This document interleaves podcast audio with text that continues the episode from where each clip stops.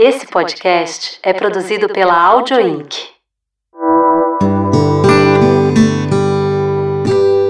Vieses Femininos, por Elisa Tawil. Arthur Vieira de Moraes é professor de finanças, consultor e apresentador do programa Fundos Imobiliários e há mais de uma década se dedica a ensinar e falar sobre fundos imobiliários. Bem-vindo, Arthur. Obrigado. Obrigada por estar comigo hoje. Obrigado por me receber aqui. E hoje nós vamos falar de muitos assuntos, de finanças, de liderança feminina, liderança financeira. Mas eu quero começar o nosso bate-papo falando do seu canal no YouTube. Ah, que legal. Um canal que tem mais de 30 mil inscritos e acumula milhares de views a cada publicação. No entanto, Arthur, sua audiência é predominantemente masculina. É legal porque o YouTube tem lá o Analytics, né? Uhum. E a gente consegue ver isso por faixa etária, por região e tal. E a, a audiência é, assim, 95% pelo menos masculina. E me chama atenção isso, né? Porque talvez eu não tenha, não saiba a linguagem que desperta interesse na, na, no público feminino, ou o público feminino não se interessa por finanças, eu não sei a resposta, né? Pois é, justamente a minha pergunta era essa, na sua visão, o que falta para que as mulheres se interessem mais pelo assunto, não só de finanças, mas também dos fundos imobiliários? Olha, então, eu tenho 20 anos de mercado financeiro, experiência grande, eu sempre atendi investidores, pessoas físicas, clientes, pessoas, né? E a maioria homens, mas muitas mulheres. E quando elas vêm e se interessam e investem, elas investem melhor que os homens. Ponto. Elas são, mulheres são é, mais determinadas, sabem mais o que estão fazendo, elas são melhores investidoras do que os homens. E elas entendem, aprendem, sabem investir. Qual é a dificuldade que eu percebo ao longo desse tempo? Despertar o interesse da mulher pelo assunto investimentos. Entende? Então, o que eu já tentei, no passado eu comecei a escrever um blog que eu denominei Pink Money, e a ideia era tentar chegar ao público feminino, e eu ia tentando linguagens e tal, e acabei não levando isso adiante. Depois me disseram que esse nome tinha mais a ver com o público gay do que com o público feminino. E também não sei. Certamente foram homens que te falaram disso, sei. porque a gente tem hoje muitos movimentos aí ligados, né? Não só a causa feminina, mas a causa da independência é, financeira, independência feminina. E quando a gente fala, né, de empreendedorismo, liderança feminina, a gente tem que falar também da independência financeira. Sim. São, são assuntos que estão intimamente ligados. E hoje as mulheres trabalham, assim, sua grande maioria trabalham, quero dizer, trabalham fora fora, têm o seu próprio emprego, porque querem ter essa individualidade, querem ter sua carreira profissional e com isso tem também a sua, a sua renda, tem o seu dinheiro. Então, por que não cuidar do dinheiro investindo? E eu acredito que elas investam, porque é uma coisa da natureza feminina, né? É ser poupadora, ser conservadora e tal. Só que eu não vejo esse investimento chegar nos produtos do mercado financeiro Talvez por um entendimento de que eles são muito arrojados, de que eles são coisas, sei lá, diferentes. Eu, acho que o dinheiro deve estar muito na caderneta de poupança, imagino eu. E aí, então, a gente precisa mudar esse mindset aí, né? E a gente já falou disso antes de começar aqui a gravação, né? Que assim, o mercado de, de fundos, o mercado de investimento, ele não é um mercado 100% de risco. Ele, ele, ele existe um risco, mas ele é um risco que pode ser mitigado. Sim. E existem investimentos mais conservadores, né? Explica um pouco dessa… Explora esse, esse mercado, porque existe um mundo além da poupança. Existe. Aliás, a poupança é um mundo eu não critico a poupança, tá? O que põe dinheiro no seu bolso é bom, sempre é bom. No final de, de um período, 10, 20, 30 anos, se você tem mais do que tinha antes e não precisou fazer nenhum esforço adicional por isso, isso é investimento, isso é o resultado dos investimentos.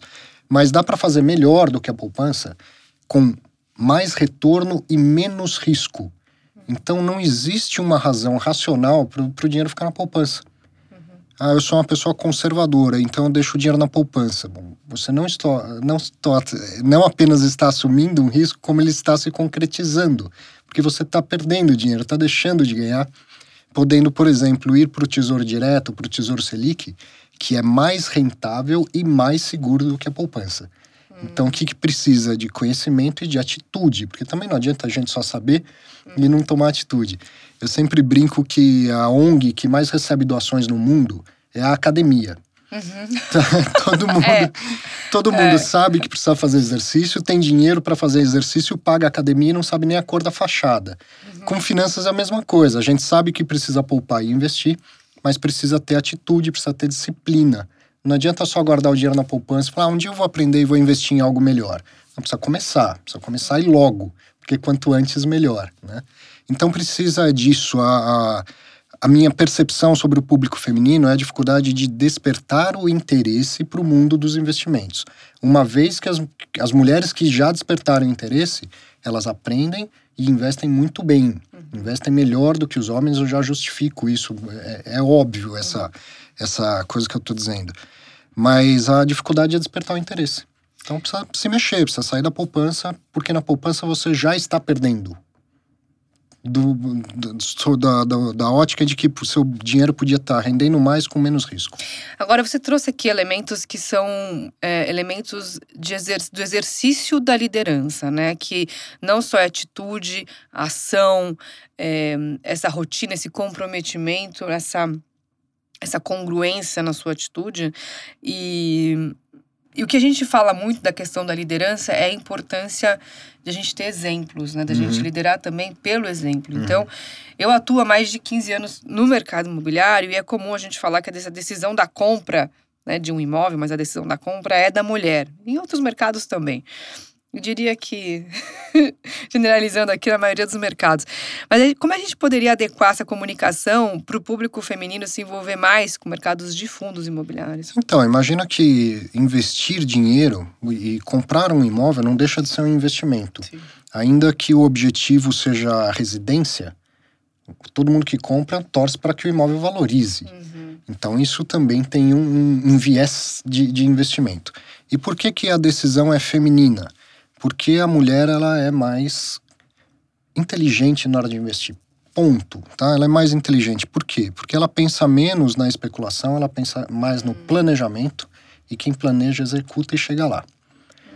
Então, se deixar as decisões financeiras para os homens, em sua maioria, o homem quer fazer o dinheiro multiplicar, multiplicar, é. multiplicar. E a mulher não. A mulher tem propósito, que é uma palavra que está muito na moda, mas que sempre esteve presente no, no, comportamento feminino na hora de investir. Mulher tem propósito, ela não quer simplesmente acumular dinheiro e ficar milionária. Uhum. O propósito do homem é ficar milionário. O propósito da mulher não, é, é o meu apartamento, a viagem de férias.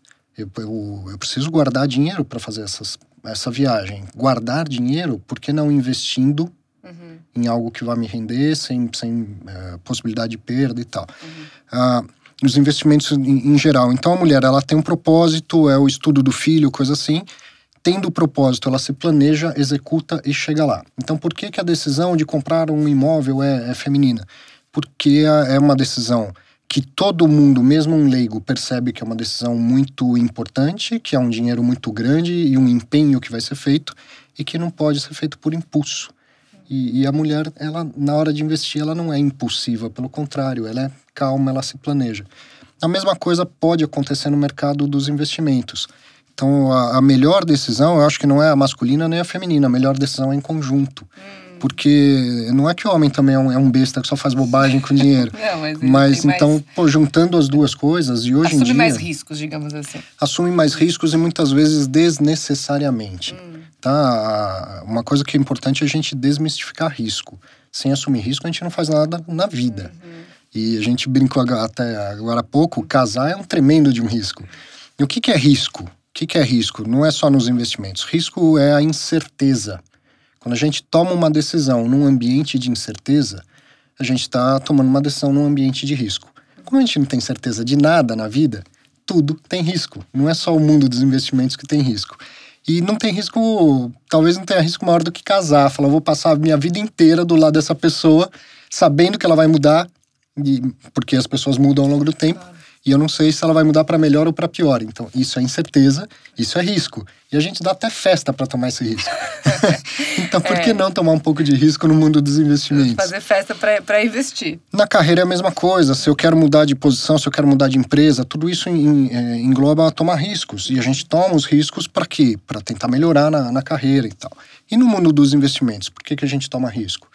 Para tentar multiplicar o dinheiro, tá? para ter retornos. Uhum e isso também vai implicar em tomar um pouco de risco. Então, tomar risco não é que é ruim, tomar risco é absolutamente necessário para progredir na vida. Mas, como em tudo mais, a gente toma risco depois de pensar, analisar e aí perceber existe um risco de, um, de uma magnitude X e uma possibilidade de um retorno, de um ganho na minha vida maior do que X. Então eu vou assumir esse risco. Se eu olho e falo, ó, o risco é de, de é maior do que o que eu espero ter de benefício, então eu não tomo esse risco. É a mesma coisa no mundo dos investimentos. Investir não é diferente da nossa vida cotidiana. E como que a gente lida com os erros? Porque hoje muito se fala sobre vulnerabilidade, foi um assunto que ficou muito em voga agora, depois, inclusive, é, com o TED da Brené Brown e com a repercussão que isso tomou. Como que os erros constroem nossos acertos no mercado financeiro também? Olha, não dá para ganhar dinheiro se não souber perder. Uhum mais uma vez, não é diferente do resto da vida. A gente tenta, erra, aprende e isso vira experiência e acumula. A questão é que no mercado financeiro, errar custa barato. Errar custa pouco, errar é fácil no mercado financeiro. Tenta empreender, vai montar um negócio. Não existe uma grande eh, probabilidade de dar errado? Uhum. Se der errado, custa caro. Porque daí, então, imagina que eu montei uma lavanderia, eu comprei maquinário, eu, eu contratei funcionários, eu aluguei um imóvel e tal, e aí não deu certo, mas eu tenho um contrato de locação por mais três anos, eu tenho um maquinário que talvez eu esteja pagando e eu vou vender para quem? Os meus funcionários eu vou mandar embora, vou sofrer um processo e tal. Custa muito caro errar quando a gente empreende. E no mercado financeiro? Errou, vende, com prejuízo, mas vende. Uhum. Se for ação ou fundo imobiliário, dois dias úteis depois o dinheiro está na sua conta de novo. Se for no Tesouro Direto, um dia útil depois o dinheiro está na sua conta de novo. E aprender implica em, em errar um pouco, certo? E, e, às vezes a gente nem erra, no sentido de que eu faço um investimento que ele não me deu prejuízo. Mas como eu continuei aprendendo e aprendizado é, é, é sempre contínuo, uma hora eu repenso o meu investimento e falo, poxa, eu investi isso num outro momento em que eu não sabia tão bem como o que eu estava fazendo e eu não quero mais ter essa posição. Troca com uma tremenda facilidade. E, e a gente está falando em termos financeiros de liquidez. Tá? Uh, então, o fundo imobiliário, comparando com o imóvel, é mais ou menos a mesma coisa. Imóvel é um bom investimento, sempre foi e sempre vai ser. Mas não é uma decisão simples de ser tomada e também embute riscos. A gente acha que, ah, vou comprar um imóvel para investir, é fácil. Compra perto do metrô que vai dar tudo certo vai nessa, vai, vai é, nessa. Não é bem é, assim. Bom, é, não é bem assim. nesse mercado, sei que não é, não é nada assim. Agora, você falou uma coisa que eu gostei muito. Eu acho que tem muita é, sinergia com esse assunto da liderança feminina. Porque você falou, se você erra no mercado financeiro, você só está perdendo dinheiro. Só dinheiro, mais nada. Você não está perdendo seu casamento, você não está perdendo sua saúde. E perder dinheiro a gente perde o tempo todo. A gente perde quando compra por impulso, a gente perde quando, comp quando compra alguma coisa a prazo, fica pagando juro exorbitante, a gente perde dinheiro. Toda semana a gente faz uma limpeza na geladeira, joga coisas fora, é dinheiro que a gente perdeu. Perder dinheiro faz parte do dia a dia. E aí, quando eu falo isso, não é que a gente vai para o mercado financeiro para perder dinheiro, não é isso. Mas é que não, não deveríamos ter tanto medo de perder um pouco de dinheiro face à possibilidade de ganhar mais. Agora, o gancho que eu quero trazer aqui para o nosso bate-papo é: as mulheres ainda não se sentem confortáveis em falar de dinheiro, né? Em falar é, do seu capitalismo, né? Uhum. Assim, no capitalismo consciente, de um capitalismo natural, não uhum. do capitalismo voraz, mas de que ela vai é, receber a sua, né? Vai em busca da sua liderança é, individual, da sua liderança feminina, empreendedora e financeira, e falar que ela quer sim ganhar o seu dinheiro, que ela quer sim lucrar, que ela faz aquilo e ela quer que aquilo seja rentável, né? Porque hoje também nesse mundo do propósito, como você já trouxe aqui, as pessoas fazem muito porque aquilo é né, o seu propósito. Eu faço aqui um podcast, é um propósito meu Sim. e é um, um, espaço que ele não tem troca financeira. Como que a gente pode trazer esse, esse essa questão né, do, desse ganho, dessa, dessa linguagem das finanças para tornar isso no dia a dia mais algo mais natural? Então, primeiro, lucro é uma questão de sustentabilidade. Você pode querer ter uma ONG para salvar o mundo. Se ela não der lucro, ela vai falir e você não vai atingir o seu propósito ou o seu objetivo de salvar o mundo. Então, eh, lucro, a gente não pode é, achar que isso é um demônio. Pelo contrário. Sem lucro, as coisas não se sustentam. A questão é, eu tenho lucro para quê e eu tenho lucro a que custo? Tá? Uma coisa é eu ter um propósito, é, visar lucro ou não, mas sem, sem sem uh, entrar mais dinheiro do que sai, nada vai para frente. Uhum. As coisas quebram. É, como eu atinjo esse lucro de, de maneira correta, ética, ótimo. Então esse lucro é o melhor lucro do mundo, entendeu? Uhum. E, e a gente precisa visar lucro. Bom, as pessoas trabalham, os homens trabalham, as mulheres trabalham. Espero que elas poupem, porque elas precisam poupar, e aí com esse dinheiro é preciso investir. Então eu, eu, eu acho que a mulher que já está é, na frente nos estudos, eu sou professor, uh, e eu sei que as mulheres são, são. O maior número de alunos são mulheres, o maior, maior número de formandos são de mulheres. No mercado de trabalho é a mesma coisa, você entra em qualquer escritório de qualquer área, vai ter mulher, às vezes mais mulher no escritório do que homem. Então elas estão lá se capacitando, trabalhando, ganhando seu dinheiro e precisam agora tomar a iniciativa de investir o dinheiro, precisam ter o, o interesse de, de investir o dinheiro. Eu vou frisar isso. O que eu percebo é a dificuldade de despertar o interesse da mulher pelo mundo dos investimentos. Só isso. Uhum. Porque uma vez feito isso, eu acho que eu não preciso fazer uma linguagem para homem e outra para mulher. Eu tenho certeza que não. Eu só não sei qual é a linguagem que desperta o interesse da mulher. Mas eu vou te ajudar a gente a gente construir essa, essa, essa resposta juntos. Ótimo. Porque hum, a, a, a liderança pelo exemplo é o maior. É... Achou outro copo? a liderança pelo exemplo é, é, a forma como a gente consegue construir essa resposta juntos. Mas com apenas 18% dos cargos de CEOs no Brasil sendo ocupados por mulheres, temos uma defasagem evidente na liderança é, por mulheres na área financeira. Então, como diria a minha amiga querida Neivia Justa, onde estão as mulheres no mercado de fundos imobiliários, no mercado financeiro e do seu canal? Porque, pois é, pois é. é. Bom, no mercado financeiro eu já trabalhei com várias. Né, nas mesas, como eu sempre trabalhei em mesa de operação, isso sempre foi um ambiente um pouco mais masculino, sem que haja necessidade. Eu acho que o pregão viva voz de antigamente, uhum. até tudo bem que fosse uma coisa masculina. A partir do momento que tudo é eletrônico, mesa e tal, não tem necessidade. Ainda assim, majoritariamente a mesa é ocupada por homens, mas cada vez mais mulheres.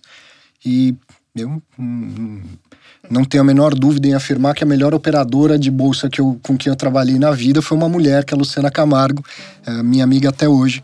Hum, hum, assim, inatingível. Nunca vi um homem tão ágil, tão, tão bom né, para operar quanto ela. É, no mercado de fundos imobiliários, também tem bastante mulher, eu, me, eu converso, me relaciono com bastante gente nesse mercado. Agora, todas as vezes, então eu tenho um programa lá no Infomoney, que depois eu subo para o meu canal no YouTube, que se chama Fundos Imobiliários.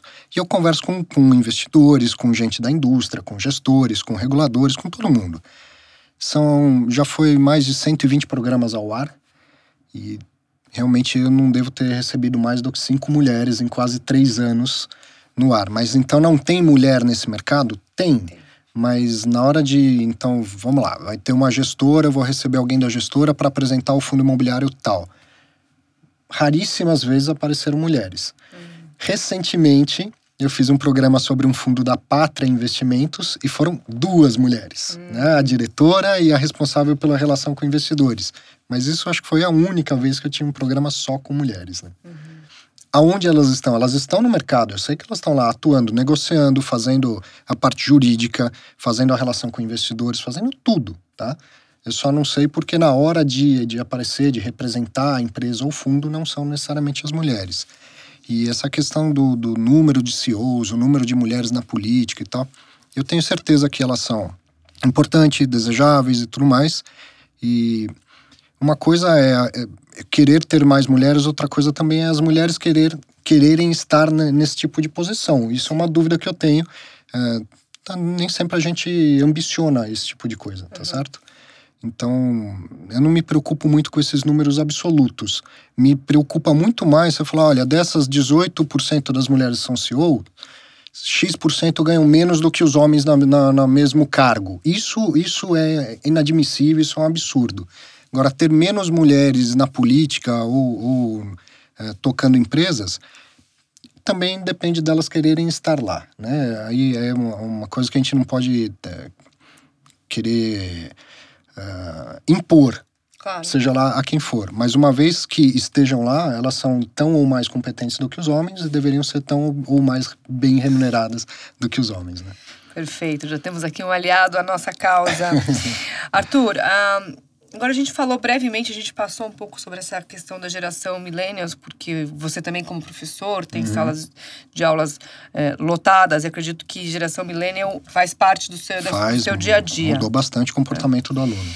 E como que essa geração e a própria economia da recorrência, uh, o software as a service, que é o SaaS, como todos esses elementos influenciam esse mercado e esse consumo né, do, do, do financeiro, do mercado de, de, de fundos imobiliários?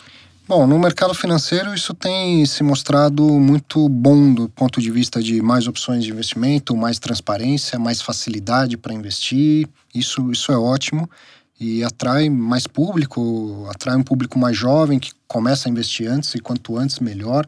Do ponto de vista de investimento, quando a gente pensa em, em multiplicação do, do patrimônio, tem uma continha muito simples, tá? Que é, é o meu capital investido vezes o juro que eu recebo, elevado pelo período, elevado pelo tempo. Uhum. Então, o que de fato potencializa o retorno de investimento é o tempo.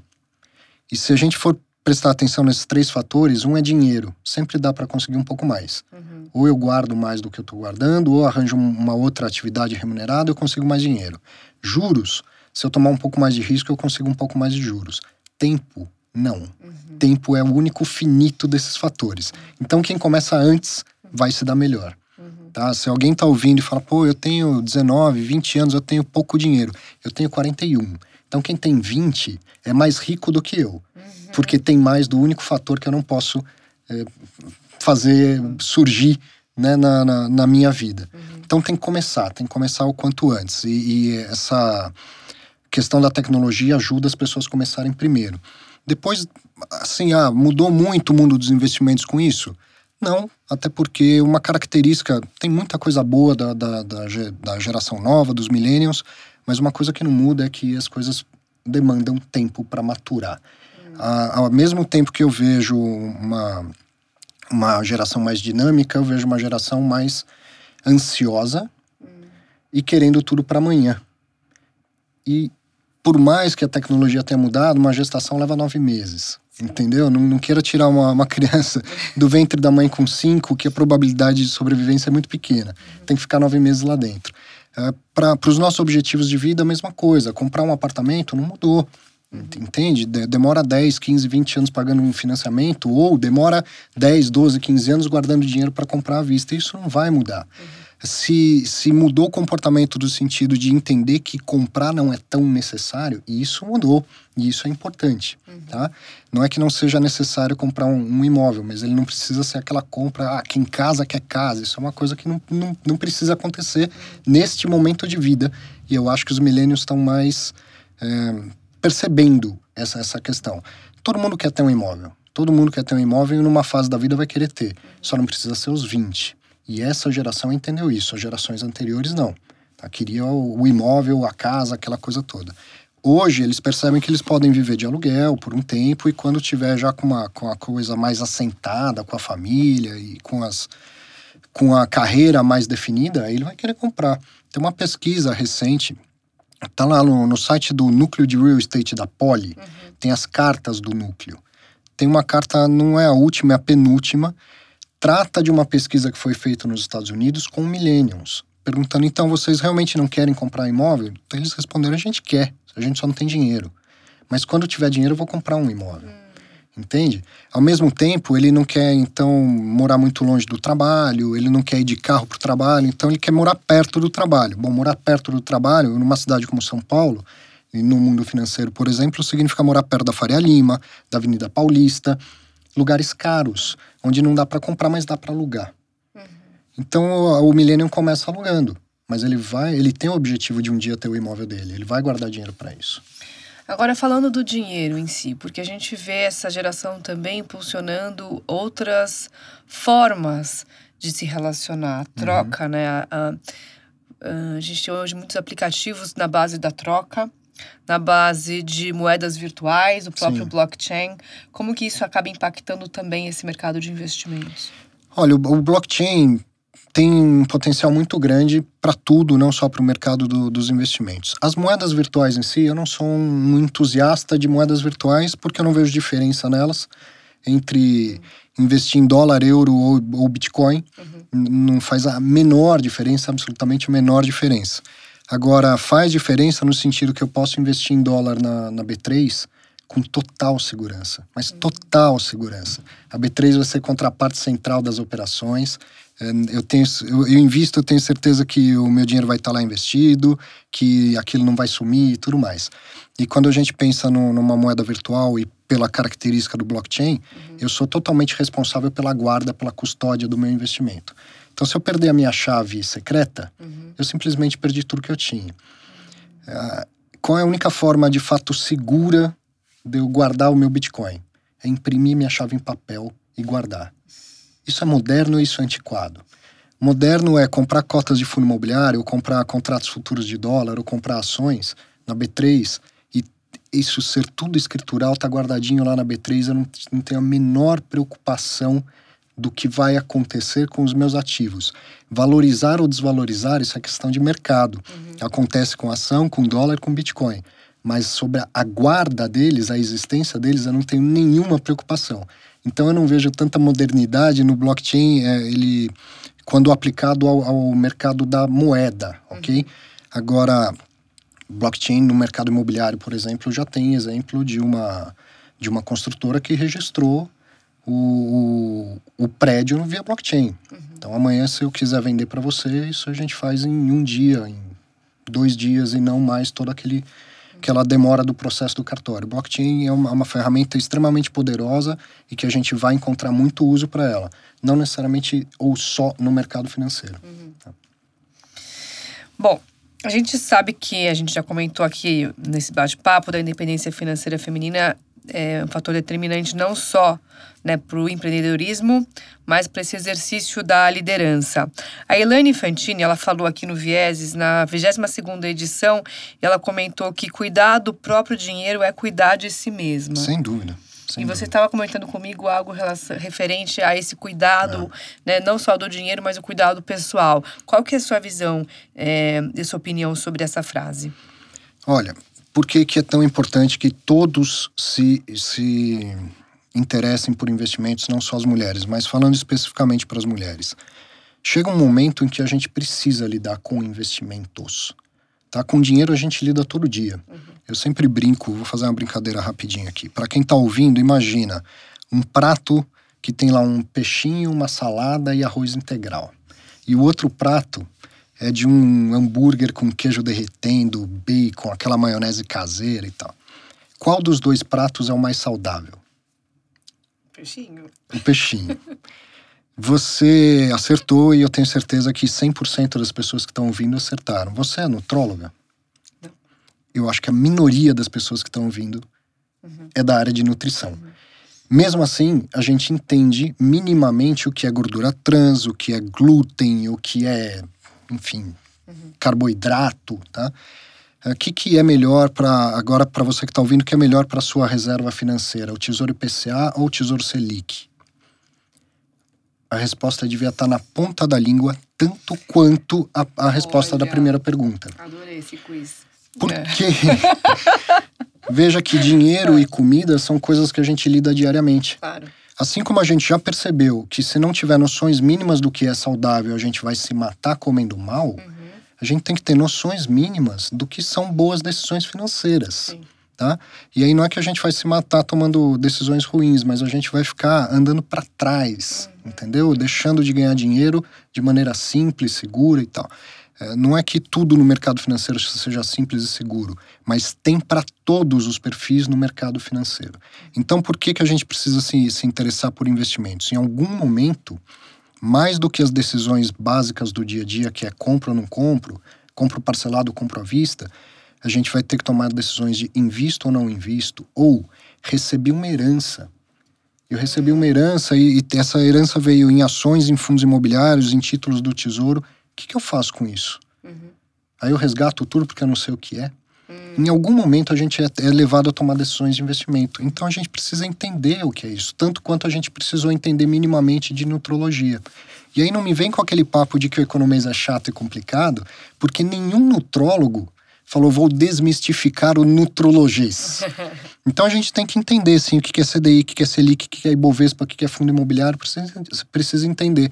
Eu posso buscar o meu maior esforço didático e encontrar um monte de, de maneiras mais simples de falar o que é isso. Aí quando você for conversar com o gerente, ele vai te falar de CDI, de Selic, de Ibovespa, de fundo imobiliário. Então a gente tem que entender o que é isso. Precisa despertar interesse para isso. Feito isso, pô, eu tenho todo o poder feminino de, de planejamento, de decisão, de execução ao favor da família. Por que, que o homem tem que ficar tomando essas decisões sozinhos, entendeu? Uhum. Uh, mais uma vez, não é que a mulher, é, só porque ela toma melhores decisões, ela deveria fazer isso sozinha, mas ela deveria se interessar e ajudar a tomar essas decisões dentro de casa. E para quem, estou falando de um, de um casal, mas para quem não é casado, uhum. se interessa, invista o seu dinheiro. Mais do que apenas nos imóveis, e mais do que apenas na poupança.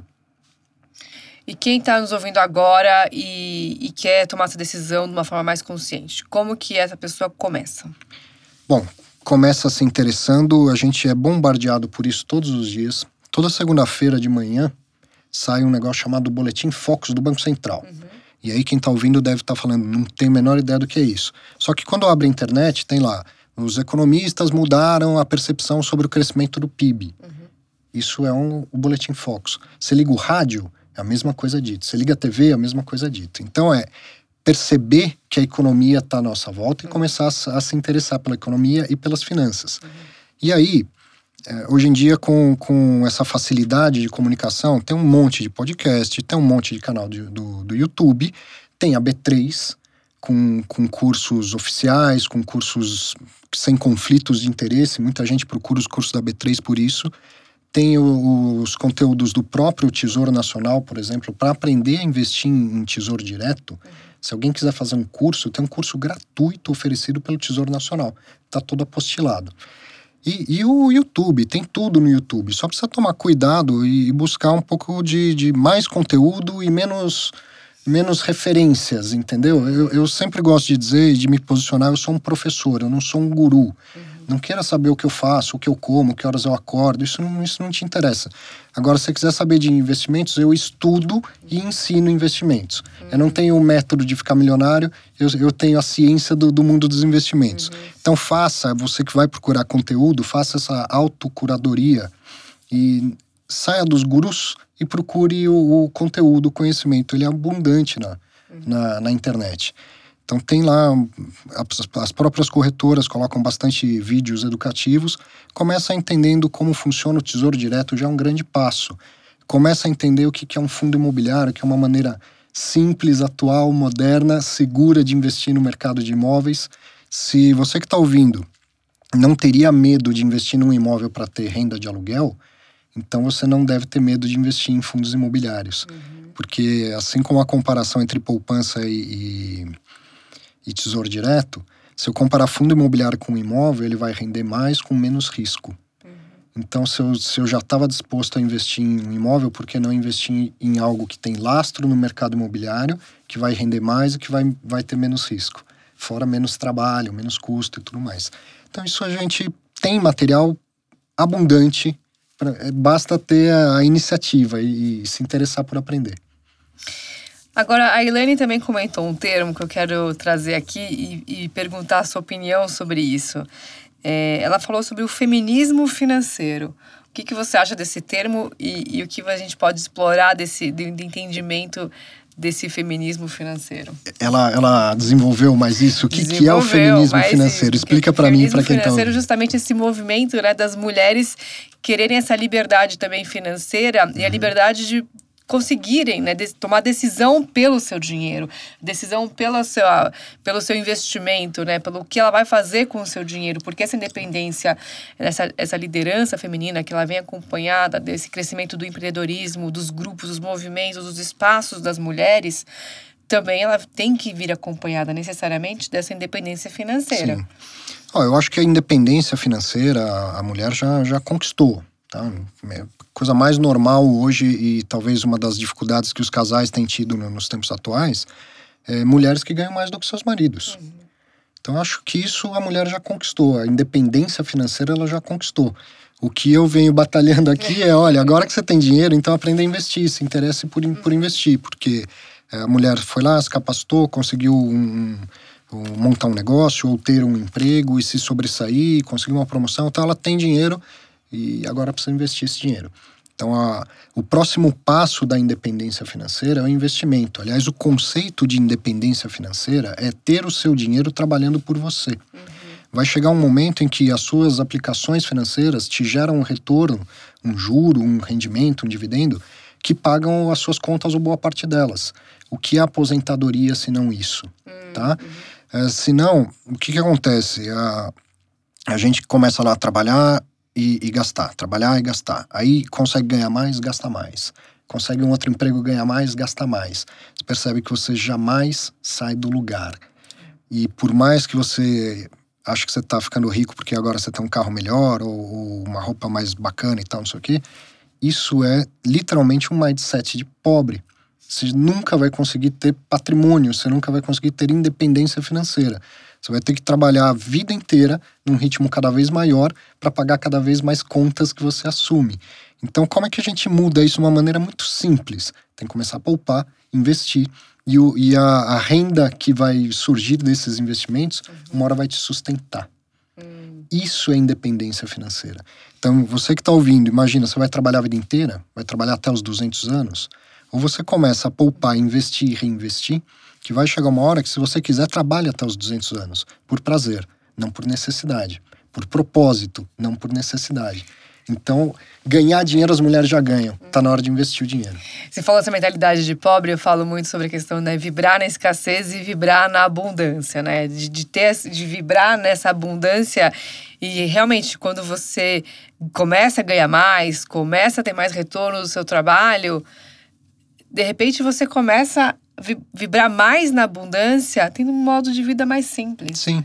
Porque a simplicidade vai te trazer muito resultado. O dinheiro é um negócio importante, mas é o menos importante de, de todas as coisas importantes. Só que a gente precisa de dinheiro no dia a dia, precisa de dinheiro para viver. Uh, as melhores coisas da vida não têm custo, mas uhum. é, pode não, não tem preço, né? As melhores coisas da vida não tem preço, mas tem custo. Uhum. Eu tenho uma filha, não tem nada melhor do que, do que ser pai. Custa caro, bem caro. Tá? Uh, um, um, sorriso, um abraço dela é a melhor coisa do mundo, mas para ela estar tá saudável, para me abraçar, para sorrir, tal, custa muito.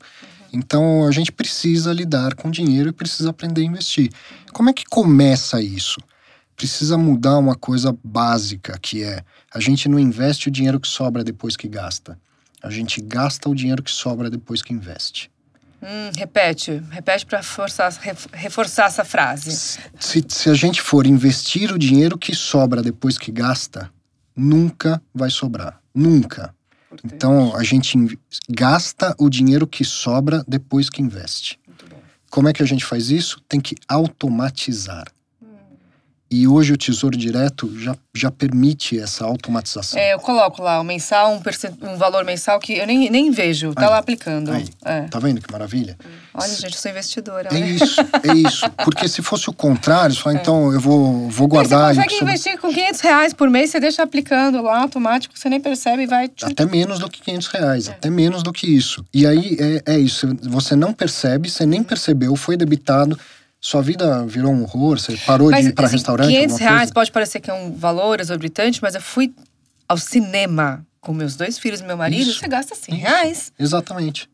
Então, assim, 500 reais, gente, são cinco sessões de cinema que você pode ir no mês, que você pode assistir o filme Cara, na sua casa troca, e, e, investir. Troca duas baladas por duas noites de Netflix, então. sobrou 500 reais. E aí, tem uma ferramenta no Tesouro Direto, então baixa o aplicativo do Tesouro Direto oficial ou entre no site do Tesouro Direto e tem uma ferramenta lá que é o, o simulador. Hum. Então vai lá no simulador, escolhe um título longo, por exemplo, o Tesouro IPCA 2045 e simula aplicações de 500 reais todo mês. Hum. Sabe o que vai acontecer? Eu posso até fazer aqui enquanto a gente, a gente conversa, mas vai dar assim, mais ou menos um resultado que em 2045, que está muito menos distante do que parece, a gente vai ter líquido mais de 400 mil reais. Faz a simulação enquanto eu vou te fazer aqui a pergunta para a gente encerrar o nosso, a nossa edição de hoje. Eu quero saber se você já ficou sem dinheiro, se você já quebrou no linguajar financeiro. Ah, não, não, eu nunca, eu nunca quebrei. Eu tenho em casa uma, uma combinação interessante assim. Minha mãe extremamente poupadora e meu pai trabalha trabalhou 50 anos no mercado financeiro, por isso que eu trabalho no mercado financeiro foi por influência dele. Então eu tinha de um lado um, gran, um grande exemplo de que é preciso poupar e do outro lado um, um, exemplo me mostrando o mundo dos investimentos. Meu pai é um cara mais arrojado do que eu, eu sou uma pessoa mais conservadora do que meu pai. Ainda assim, ele, ele fez investimentos e hoje ele tem a aposentadoria dele, vem boa parte de fundos imobiliários, inclusive, e de VGBL que ele, que ele fez ao longo do tempo. Mas ele foi um cara muito arrojado, ele, ele queria muito mais, mais o, o sangue masculino mesmo, né? Queria muito mais multiplicar e tal. De qualquer forma, ele me mostrou que existe esse mundo e eu fui aprendendo sobre investimentos muito com ele. E a única diferença entre nós dois é o perfil. Ele é um cara mais arrojado, eu sou um cara mais conservador. Então eu, eu sempre tive esse exemplo, eu sempre fui poupador e sempre gostei de investir. Então eu nunca quebrei, porque eu não sou um cara arrojado no, também no mundo do, dos investimentos. Para quebrar, a gente tem que tentar um salto muito grande. Se eu tentar um passo um pouquinho maior do que eu estou habituado, eu não vou quebrar. Se eu tentar dar um salto de 4 metros, pode ser que eu caia e me, me estrupie todo, tá? Então eu nunca tentei saltos muito grandes. Eu não sou um cara apressado para construir patrimônio nem para nada na vida. Então quebrar eu nunca quebrei. Dá para quebrar? Dá se você tentar algo muito arrojado na vida. Montar um negócio, coisa assim. Mesma coisa no mercado financeiro. Mas tem no mercado financeiro uma série tão grande de, de investimentos que eles se adequam a qualquer tipo de perfil. Uhum. Você quer esse perfil de tudo ou nada? Tem um monte de coisa para fazer. Quer o perfil de devagar e sempre? Tem um monte de coisa para fazer. Tem o lema, né? Quanto maior o risco, maior o retorno. Quanto maior o risco, maior deve ser o retorno esperado.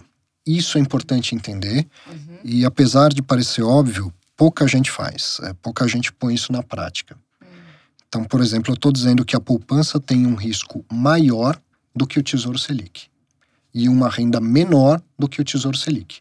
Hum. Opa, para lá. Por que, que eu tomo mais risco por menos retorno? Desmistificando lendas do mercado financeiro. Então, por que, que eu tomo mais risco por menos retorno? Entendi. Entende?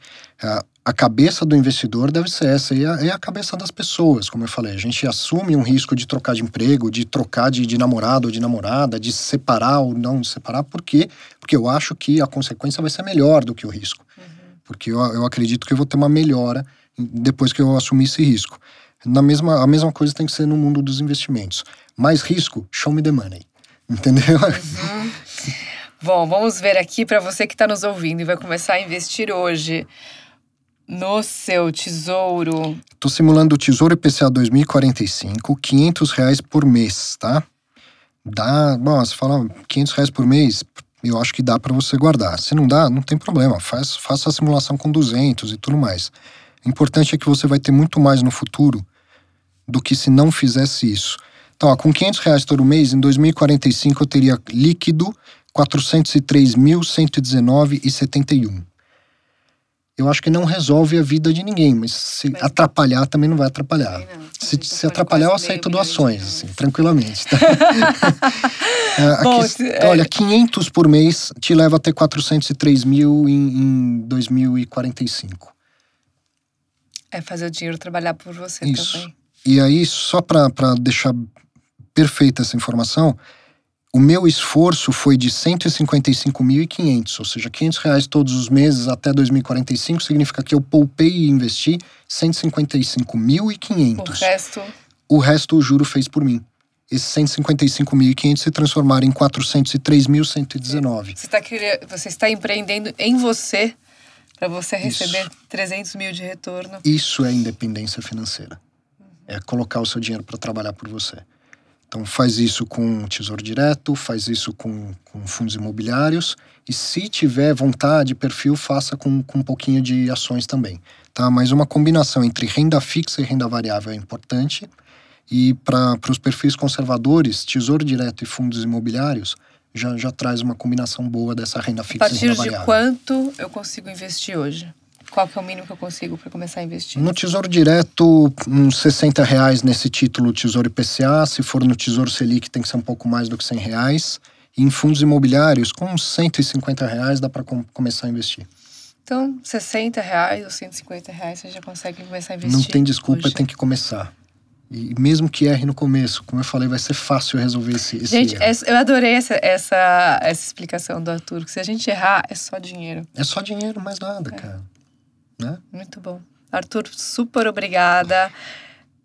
Canal do Arthur no YouTube. É só me procurar lá, Arthur Vieira de Moraes, me encontra em todas as redes sociais. Dúvidas, contate o Arthur. E quem quiser entrar comigo hoje nessa onda de investimento, vamos ver, a gente se encontra lá em 2045. Vamos celebrar juntos aí nossos 400 mil reais juntas. Boa. Obrigada. me convida que eu vou, hein? Claro, você vai ser o anfitrião da festa. Legal, obrigado, parabéns aí pelo espaço. Obrigada, Arthur. Obrigada por estar aqui.